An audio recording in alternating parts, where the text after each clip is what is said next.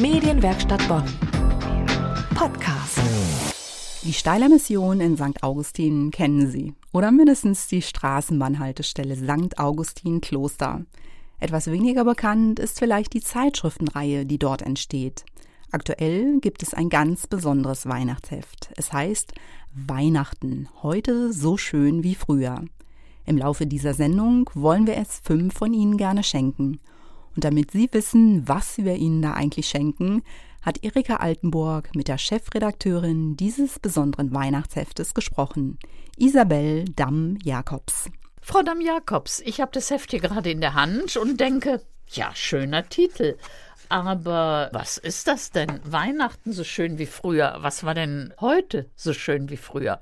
Was war denn früher schöner als heute? Na, früher, da verbinden wir doch alle nur die besten Sachen. Ob die jetzt wirklich so waren, sei mal dahingestellt. Aber wir alle erinnern uns an ein besonders schönes Weihnachtsfest, wo wir vielleicht etwas bekommen haben, was wir uns schon lange gewünscht haben. So war es bei mir.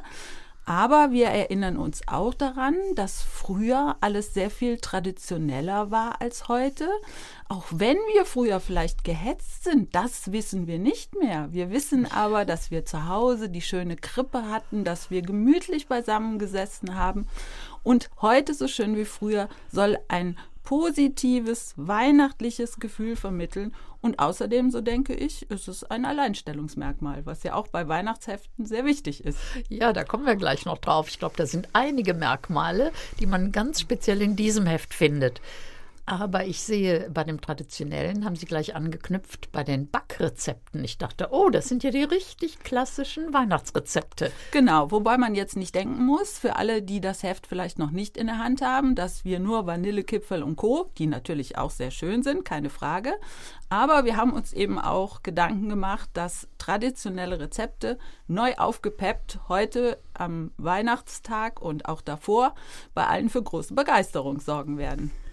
Das hat mich ein bisschen gestört. Ich denke, Chia, Knusperkeks oder wie immer man diese Samen ausspricht. Ich denke, war das nötig? Es reicht doch, wenn es so schöne Rezepte gibt, Mantel, Kakaosterne und alles ist so schön verziert, auch so schöne Formen, Pulloverchen als Kekse genau. und sowas. Genau, aber jetzt ist es nun so, dass wir ein einziges Rezept haben, was etwas nachhaltig und etwas, ich sag mal in Anführungsstrichen, gesünder ist.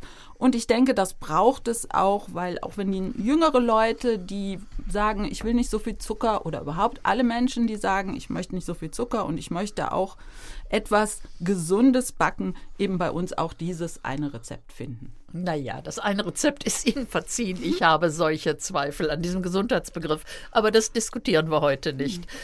Wenn ich jetzt mit Brigitte vergleiche, was sind denn Inhalte, die man bei Brigitte oder Freundin oder diesen Zeitschriften nicht findet? Nun ja, wir sind ja ein Heft des Presseapostolates der Steiler Missionare. Steiler Missionare, ein ähm, katholischer Orden. Und dementsprechend war es uns wichtig, auch die christlichen Bräuche, äh, die Weihnachten ja ausmachen, was viele vielleicht gar nicht mehr wissen, zu vermitteln. Hinzu haben wir sehr viel Lesestoff, also auch sehr schöne Geschichten zu Weihnachten, die nachdenklich stimmen, besinnlich stimmen, die erheitern und erfreuen. Und wir haben uns tatsächlich auch, ich sag mal, getraut, das Weihnachtsevangelium nach Lukas äh, zu veröffentlichen und einen steiler Pater, nämlich Pater Thomas Heck, gebeten, eine Interpretation dazu zu schreiben. Das mag sich jetzt erstmal sehr schwer anhören, aber wenn man es liest und wenn man es vielleicht in mehreren Stücken liest und immer mal wieder zur Hand nimmt, dann kann man sehr viel damit anfangen. Das könnte man auch gleich als Vorlesetext nehmen, Zum oder? Beispiel, genau. Wenn man genau. diese Tradition hat. Ich habe auch einige Texte gelesen und dachte, hm, das sind ja indirekt auch Buchempfehlungen, denn es sind mal Auszüge, also Kurzgeschichten, die genau. man in einem bestimmten Buch findet. Genau, das auch. Das sind einfach Bücher, wo wir denken, dass sie lesenswert sind und wo wir dann Auszüge veröffentlichen um im besten Fall den Leserinnen und Lesern auch den mm, Geschmack auf äh, mehr zu vermitteln. Aber zum Beispiel haben wir ja auch mal erklärt, was eigentlich der der Nikolaus macht oder wofür er steht. Es ist nicht der amerikanische Nikolaus und das eben am Beispiel eines echten Nikolaus-Coaches, also eines Mannes, eines christlich geprägten Mannes, der Nikolaus ist und neue Nikolause anlernt und den neuen Nikoläusen auch sagt, worauf es ankommt und was die Botschaft des Nikolauses war. Und ich glaube, das sind so ganz viele Sachen, die man in normalen Weihnachtsheften nicht findet. Da haben Sie wohl recht. Ich fand das sehr spannend, vor allen Dingen, dass da auch gesagt wurde, wenn die Eltern den Weihnachtsmann und Nikolaus vorher informieren, bitte kein Sündenregister. Genau, finde ich schön, dass Sie das auch so sehen. Ja, und wie gesagt, bei den 144 Seiten sind auch so viele Deko-Ideen. Ich dachte, meine Güte, die Leute basteln sich tot. Und da habe ich mal genauer hingeguckt. Die meisten sind ja relativ einfach. Genau, das war uns wichtig. Ähm, in so ein Weihnachtsheft gehört eben neben Backen, und was uns ausmacht, worüber wir schon gesprochen haben, diese christlich inspirierten Geschichten, natürlich auch äh, Deko. Und vielleicht haben Sie gesehen, wir haben ja einen Fragebogen dem Heft äh, beigelegt und äh, wir haben auch schon sehr viele Fragebögen zurückbekommen, was wir ganz toll finden. Und wo uns auch zurückgemeldet wird, dass, dass genau das, die Mischung zwischen christlicher Spiritualität und Deko und Backideen sehr gut ankommt. Ich habe auch gesehen, beim Weihnachtsbaumschmuck und auch bei den Dekos für die Wohnung, vorher auch beim Adventskranz, ist jetzt vielleicht nicht mehr ganz so aktuell. Das sind viele Sachen, die kosten nicht viel Geld. Haben Sie da mit Bedacht drauf geachtet? Ja, vor allen Dingen, sie kosten nicht viel Geld. Die Idee ist das, was wir ähm, verkaufen möchten. Und wir haben auch etwas auf die Nachhaltigkeit geachtet. Das ist ja auch unserem Mutterhaus, sage ich mal, unserem Orden eben äh, sehr wichtig, Bewahrung der Schöpfung. Und wenn das in so ein Weihnachtsheft einfließen kann, dann finden wir das einfach super.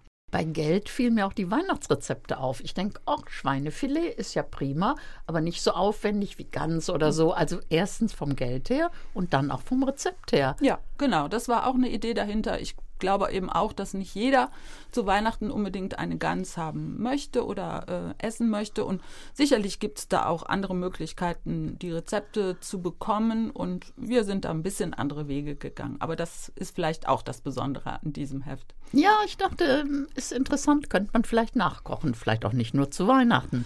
Und was mir noch auffiel, also keine teuren Geschenkempfehlungen, keine teuren Dekoideen, Brauchtumsinformationen in Bayern, diese Geisteraustreibung und dann auch noch der Kölner Dom, wann der Schweizer sein Habit auszieht und im Kölner Dom den Nachtwächter macht. Ja, also tatsächlich ist es jetzt grob gesehen keine richtige Weihnachtsgeschichte, aber der Kölner Dom und äh, Weihnachten, das ist schon eine Verknüpfung, äh, die man herstellen kann.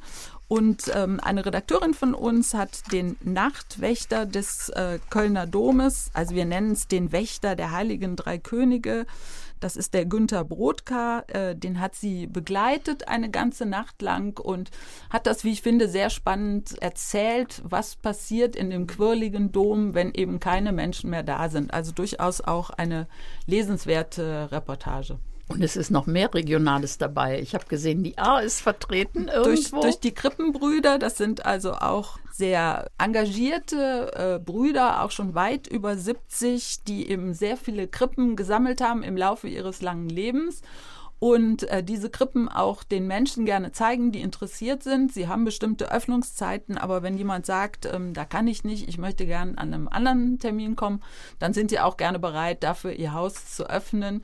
Es ist eine, wir sind natürlich auch vor Ort gewesen, eine sehr wuselige Angelegenheit, aber wenn man sich die Muße nimmt und die Geduld hat, die Krippen alle einzeln anzuschauen, da wird man sehr, sehr viel Spannendes entdecken, was die Brüder so haben. Und natürlich haben sie auch zu jeder Krippe eine Geschichte zu erzählen, was sicherlich das Spannendste an der Sache ist. Das ist ja dann auch noch der Ausflugstipp.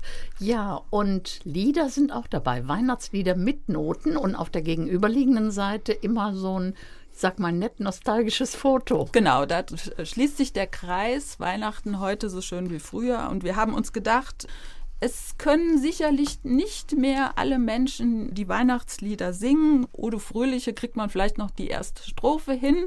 Und wer dann gerne Blockflöte oder Klavier dazu spielen möchte, deswegen gibt es auch die Noten und dann auch die zweite und die dritte Strophe.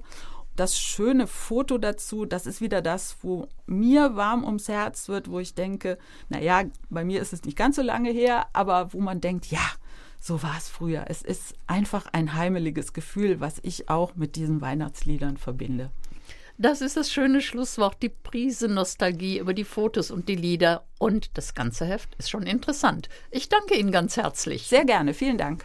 Meine Kollegin Erika Altenburg ist echt begeistert von diesem Weihnachtsheft aus St. Augustin. Weihnachten. Heute so schön wie früher. Vor allem, weil dieses Heft nicht so kommerziell ist und wegen der Vielseitigkeit der Inhalte. Medienwerkstatt Bonn. Mehr Beiträge auf medienwerkstattbonn.de.